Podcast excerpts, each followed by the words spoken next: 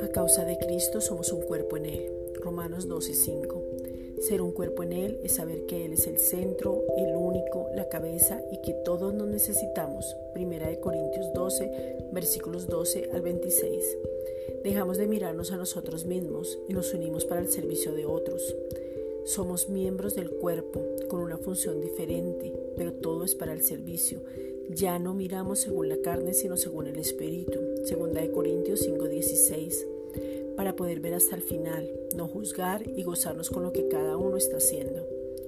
Gracias Padre, porque a causa de Cristo somos libres del pecado y de la muerte. Romanos 8:2. Ya no hay ninguna condenación para los que estamos en Cristo Jesús, porque la sangre derramada nos redimió y nos perdonó. Y ahora estamos envueltos en tu justicia. Segunda de Corintios 5:21. En tu verdad, Juan 17:17. En tu gracia, Juan 1:16 en tu poder, Efesios 6:10, en tu amor, Colosenses 3:14, en tu gloria, 2 Corintios 3:9. Y desde ahí podemos hablar fe que es Cristo, Hebreos 12:2, actuar en fe que es el mismo y caminar enfocados en Él.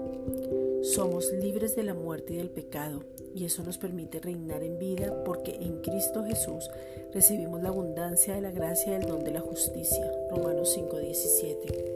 Padre, te pedimos en el nombre de Jesucristo que nos enseñes a recibir toda la herencia que es Cristo mismo.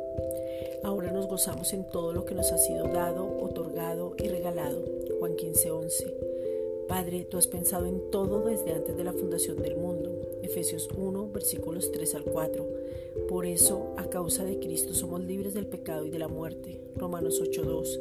La naturaleza de pecado fue quitada de nuestras vidas y la muerte también, porque ahora tenemos vida, vida eterna y vida en abundancia. Juan 10:10, para disfrutar de las riquezas de tu gloria y de tu gracia. Efesios 1:6. Gracias Padre. Thank you.